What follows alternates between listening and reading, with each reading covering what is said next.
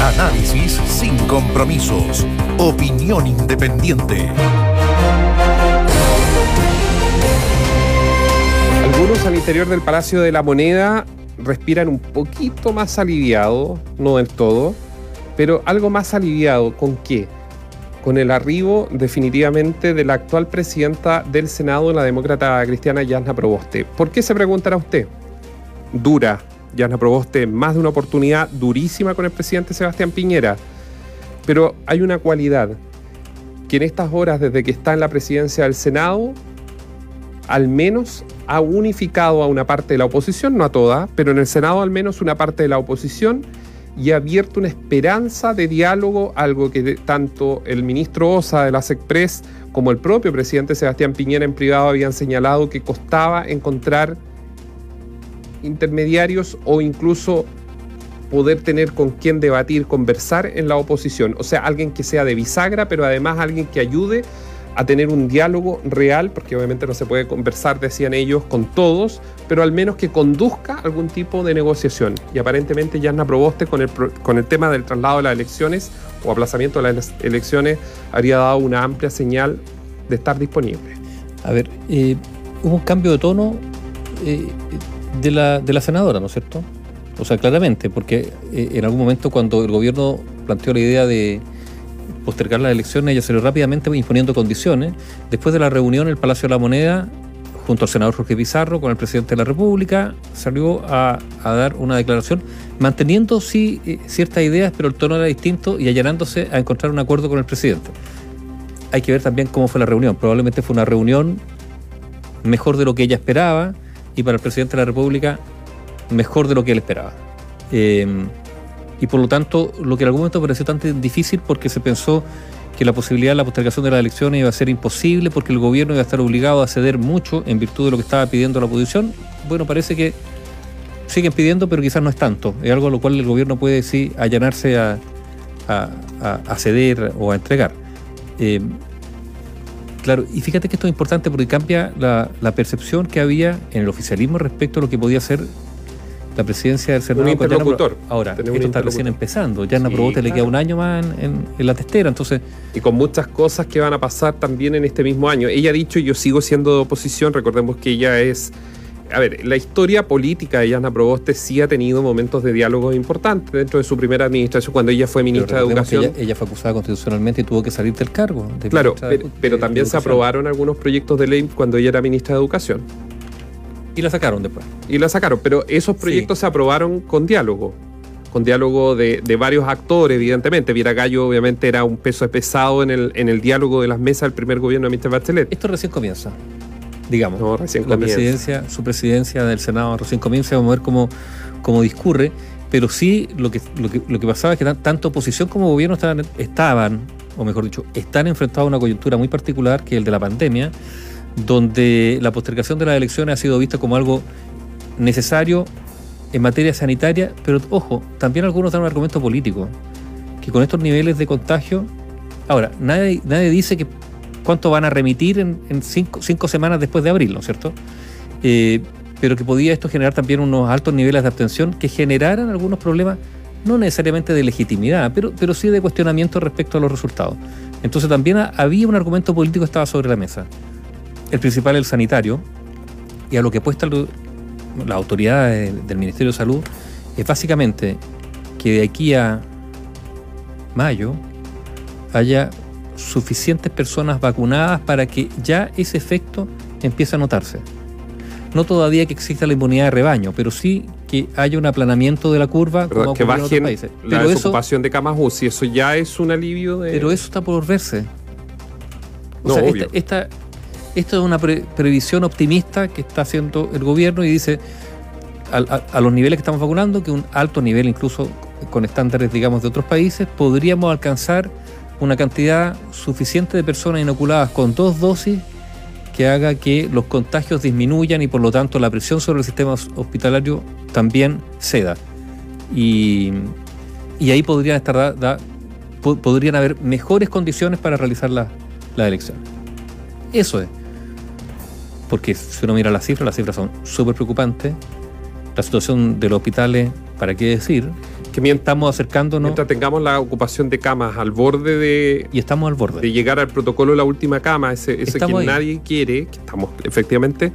No se puede respirar aliviado sobre el avance del COVID en el país. Eso es un dato de la causa. Y, esto que vamos a decir no es alarmista, digamos, pero incluso hay que decir que es probable, porque yo creo que hay que ya advertirlo, que es probable que, que lleguemos al dilema de la última cama.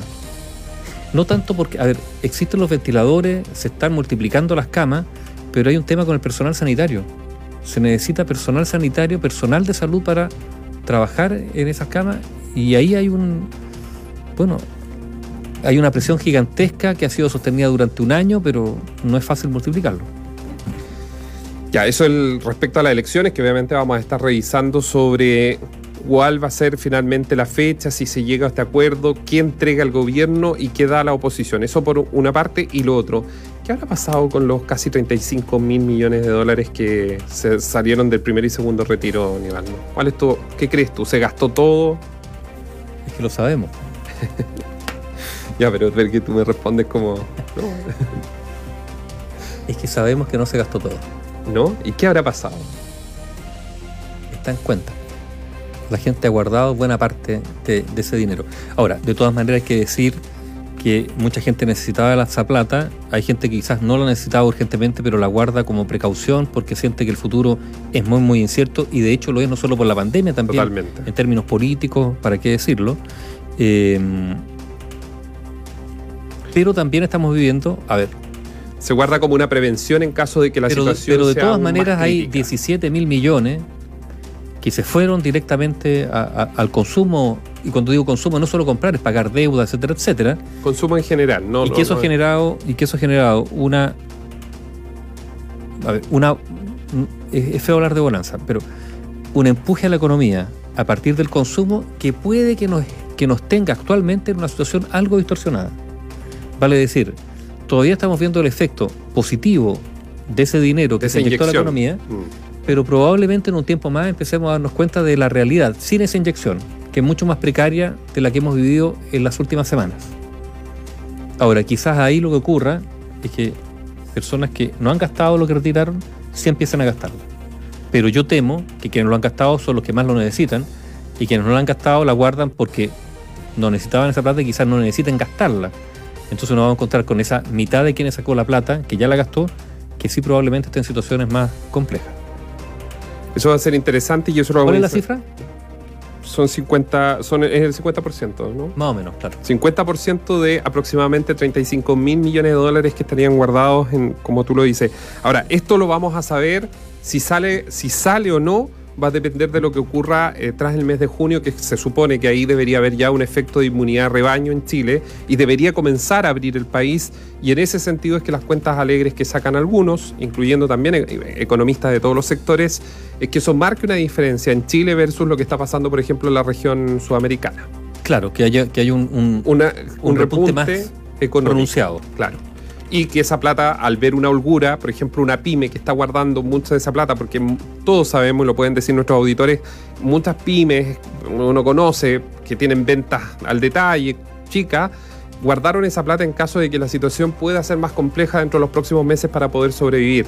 En ese contexto, si la situación viene con una especie de bonanza en los próximos meses, efectivamente esa plata puede salir a potenciar esos negocios, pero quienes no pudieron sobrevivir, se van a quedar obviamente con deudas y bastante complejos para atrás. Claro, pero hay proyecciones de algunos bancos que hablan que el impulso del retiro de las AFP podría comenzar a perderse.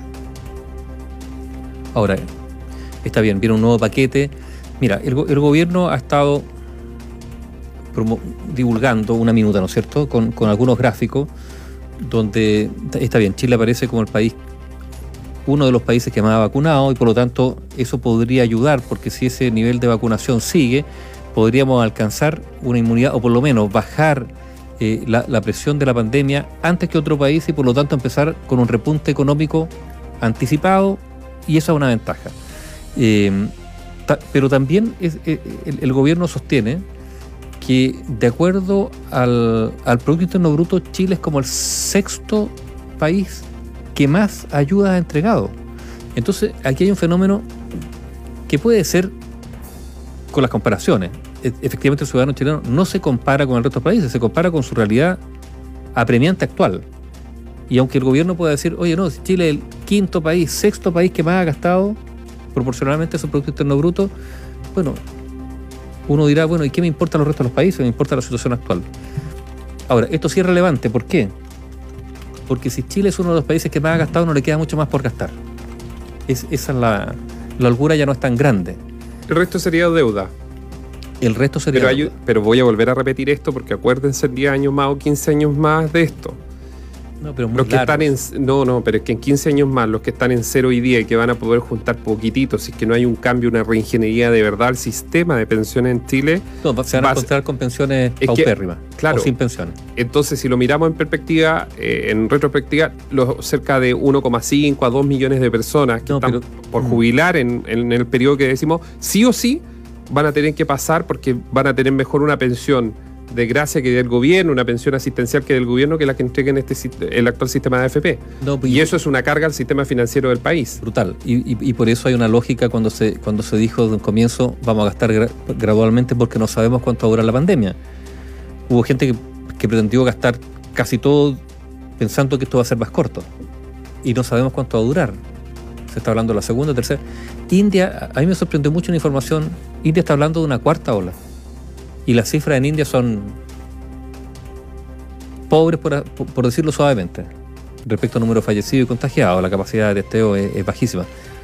Pero ellos están estimando que hay una cuarta ola que, le ha llegado al país, por lo tanto hay que prepararse como, como debemos prepararnos también. No mirando India, mirando lo que está ocurriendo hoy día en Europa, hoy día en Europa, nosotros tenemos que prepararnos.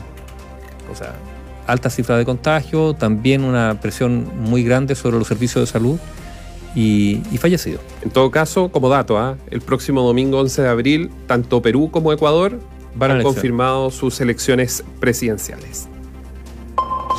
Información independiente.